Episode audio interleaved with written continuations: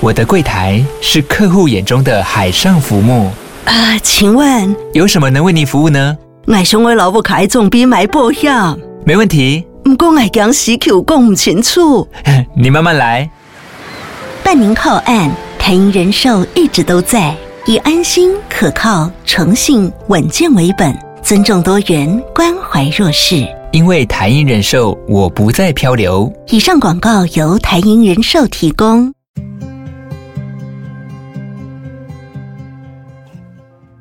光临鲨鱼，带你关注那些有流量却没声量的有趣资讯。用十分钟的零碎时间，一起跟上这个永远跟不上的世界。欧盟宣布，他们已经暂时把抖音这个软体从所有欧盟的治安官员使用的手机里面移除并封锁。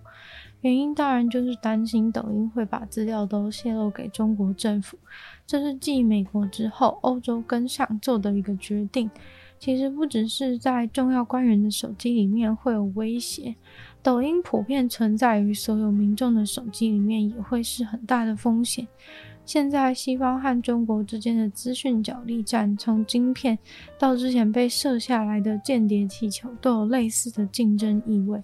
假如抖音有后门可以把资料送出去，那其实能获得的资料应该比天上飞的间谍气球还要多上不知道多少倍。但欧洲现在也只能禁止相关部门人员的手机下载抖音。其实，整个欧盟组织当中的相关人员都应该要全面禁止使用才有用。像美国就已经宣布，政府使用的手机全部都不能下载抖音。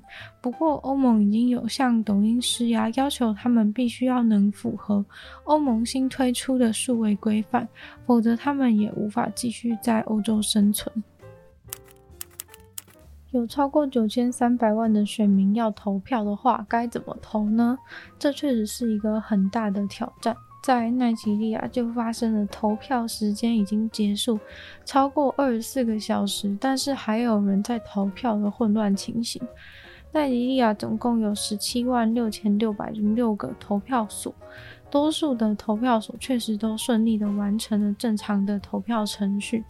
但是有却有几个地方发生了延误，或是有技术性问题，或是遭受到攻击，还有在投票所恐吓其他人投票的情况发生。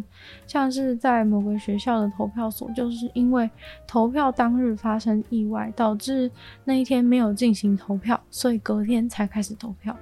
在奈及利亚的首都，也是都已经到了星期六当天晚上的十点。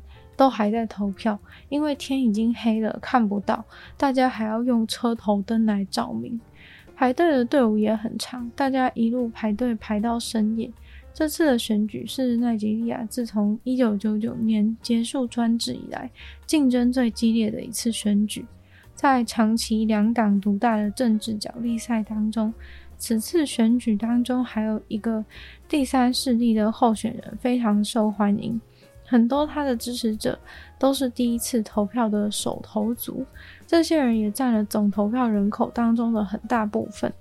发生攻击事件的那个投票所有目击证人表示，他大概是早上十点抵达投票所，但是投票的器材太晚才送过来，所以工作人员布置的时间就已经晚了。结果没想到，这个时候一群暴徒冲进来，用椅子殴打要排队投票的人。目击者自己也被椅子重击了好几下。在场很多女人被打倒在地上，还有一位怀孕的女人被摔在地上以后，手机也被暴徒拿起来砸坏。因为暴徒不想要被发现他们的恶行，所以只要看到有任何人拿手机，就把它全数摔烂。根据统计，多数的选民都对这次的选举非常的失望。选举当天晚上十点，多数的投票所都已经上传了投票资料，但是有投票所却还没有开始投票。现在大家对于这整场投票的公平性和有效性都带着质疑，但是选举委员会到现在都还没有给大众任何的解释，让奈吉利亚人无法接受。在南非的海边，又有新的房地产接二连三的出现。这不是什么又大又奢华的豪宅，而是迷你的白色滨海小屋，坐拥海景第一排的美景和良好的通风。不过，如果你有兴趣想要住的话，恐怕是没有办法，因为这个小巧可爱的白色小屋可不是人能够居住的。它的大小呢，刚好只能够容纳一个非洲企鹅的家庭。这个企鹅小屋的卖点就是要让企鹅有更良好的环境繁衍后代。非洲企鹅和其他的企鹅亲戚不同，不是住在冰天雪地的地方，而是通常生活于南大西洋的洋流中。虽然平常可以在快凉快的海水里面生活，但是当它们的繁殖季到了的时候，就必须要上岸，而它们身上的黑色羽毛却又会吸收热量。企鹅蛋也非常害怕热。传统上，这些企鹅上岸繁殖的时候呢，会在鸟粪堆里面挖洞筑巢。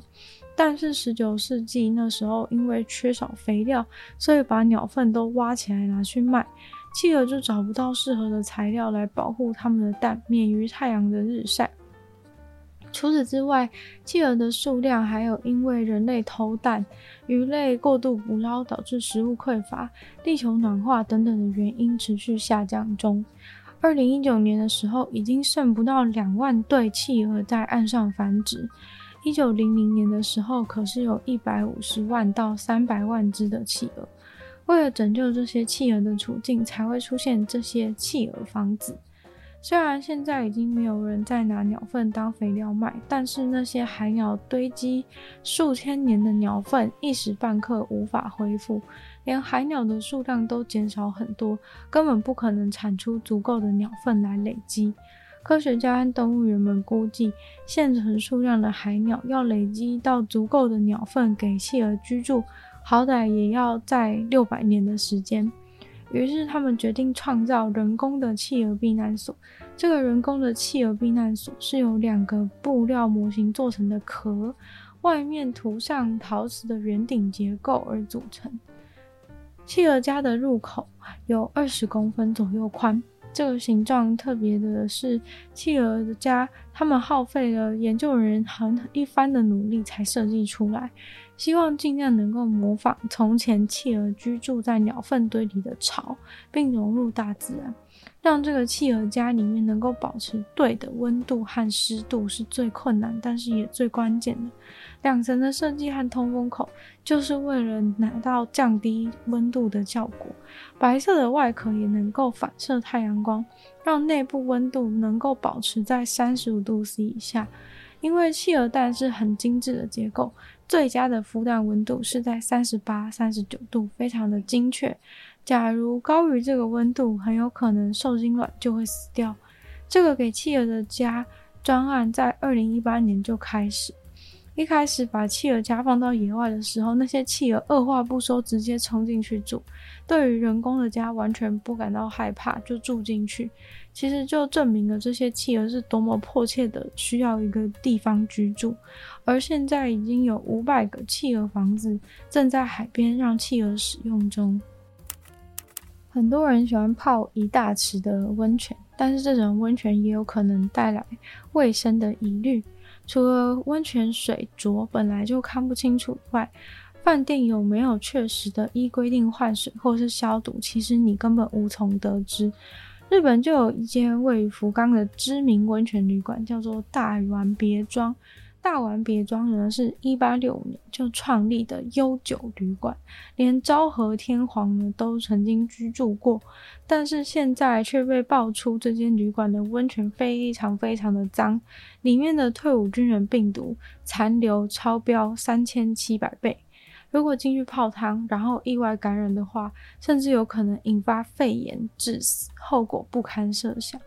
旅馆非常著名的余烟缭绕的大浴池，竟然一年只换两次水。已经超出人们对恶心的想象了。然而，这间旅馆的温泉评价却异常的良好，很多人都说非常喜欢温泉黏黏滑滑的触感。然而，这个关键字“黏黏滑滑”呢，到底是温泉的精华，还是其他客人身上残留的物质，就真的无从得知了。听完这段之后，是否觉得有点恶心，不太敢去泡温泉了呢？今天的鲨鱼就到这边结束了，再次感谢订阅赞助的会员。伊恩、大龄男子 James、Jason、黑鱼儿、毛毛、黑牡丹、Elky 还有 Zizi 就希望其他有意愿支持鲨鱼创作的朋友，可以在下方找到 Patreon 链接，里面有不同的会员等级，还有不同的福利，大家参考。如果喜欢这期节目的话呢，希望大家多多分享出去，更多人知道。或在 Apple Podcast 帮我留星星、写下评论，对节目的成长很有帮助。那如果喜欢的话呢，也可以去收听我另外两个 Podcast，其中一个是《女的纯粹不理性批判》，没有时间更长主题性内容；另外一个话是《听说动物》，当然就跟大家分享动物的知识。就希望鲨鱼可以继续在每周二、四、六跟大家相见。那我们就下次见喽，拜拜。